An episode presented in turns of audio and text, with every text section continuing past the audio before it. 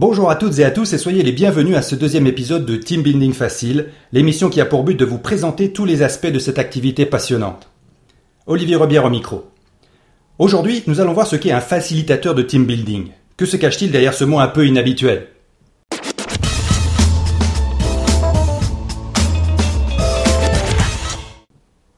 Si l'on reprend la définition proposée par le site larousse.fr ou le Wiktionnaire, on peut lire qui est chargé de faciliter le déroulement d'une action, d'un processus.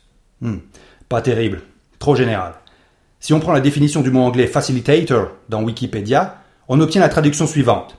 Un facilitateur est quelqu'un qui aide un groupe de personnes à comprendre leurs objectifs communs et les assiste à planifier leur atteinte sans prendre position durant la discussion. C'est beaucoup mieux à mon avis. Le problème d'une définition, c'est qu'il faut qu'elle soit assez courte et exprime précisément ce qu'elle cherche à expliquer. Je vous avoue qu'il m'était assez difficile d'appréhender toutes les implications que la profession de facilitateur de team building pouvait revêtir au tout début de mon activité. Car en fait, la fonction de facilitateur tient de plusieurs autres professions que je vais évoquer rapidement. Rappelez-vous simplement que l'on vous confie un groupe de personnes pendant quelques heures ou quelques jours, des personnes qui se connaissent plus ou moins bien, qui ont des contraintes d'objectifs, de résultats, et qui ne sont pas avec vous forcément pour rigoler, mais dans le cadre de leur travail. Ceci étant dit, le facilitateur doit savoir se transformer au besoin en animateur. Pour faciliter, vous devez en tout premier lieu être capable d'animer un groupe, c'est-à-dire de le sortir de son silence, de sa passivité, voire même de sa réticence, pour l'amener à faire une activité qui peut-être ne l'enchante pas. Prenez le cas des clubs de vacances. Les animateurs qui y travaillent doivent prendre la direction d'un groupe de touristes, qui pour certains sont très motivés à faire du fitness sur le bord de la piscine, du ping-pong ou du tir à l'arc, d'autres bien moins, car ils sont en vacances pour se reposer avant tout. De la même manière, vous avez des participants qui sont jeunes et sportifs, d'autres un peu plus fatigués ou paresseux. Le défi consiste à donner du bonheur à tout le monde, à faire plaisir, à se produire, pour diffuser de la bonne humeur et de l'enthousiasme.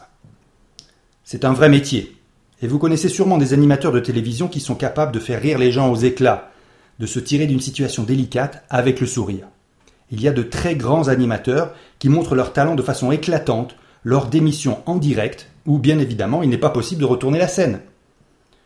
Ces animateurs et animatrices doivent être une source d'inspiration pour vous. N'ayez pas peur de décoder leur comportement, voire même de les imiter. Arbitre. C'est à mon avis le deuxième aspect important du job. En tant que facilitateur, vous devez faire preuve d'intégrité et d'équidistance individuellement entre les participants à votre événement, mais aussi collectivement entre les différentes équipes que vous allez créer spécialement pour l'occasion. En effet, les différents ateliers ou activités auxquels les participants vont participer doivent pouvoir être évalués objectivement de manière à éviter le plus possible les contestations et les frustrations. Nous verrons dans les émissions suivantes comment vous pourrez établir ces critères de réussite. Médiateur. Troisièmement, N'oubliez pas que vous travaillez avec des personnes au caractère et au comportement bien différents. Elles ne sont pas toujours d'accord, loin de là, et vous n'êtes pas là uniquement pour faire l'arbitre et compter les points. Les conflits entre participants ou même entre les participants et vous doivent être solutionnés par le dialogue et la patience, et vous y veillerez avec tact et diplomatie. Vous devez même apprendre à les sentir venir et à les prévenir. Réalisateur et improvisateur. Vous avez écrit le scénario de votre événement, vous avez des acteurs, les participants, qui n'en connaissent pas vraiment le script, et il vous faudra de temps en temps faire de l'improvisation et entrer vous-même sur scène pour participer au film. Vous le voyez, devenir facilitateur, c'est réaliser la fusion entre l'organisé et l'imprévu. C'est être l'acrobate sur différentes cordes dont certaines vont craquer. Et c'est là que réside l'adrénaline et la beauté du job.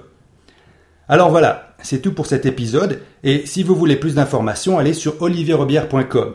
Salut et à bientôt pour le prochain épisode de Team Building Facile.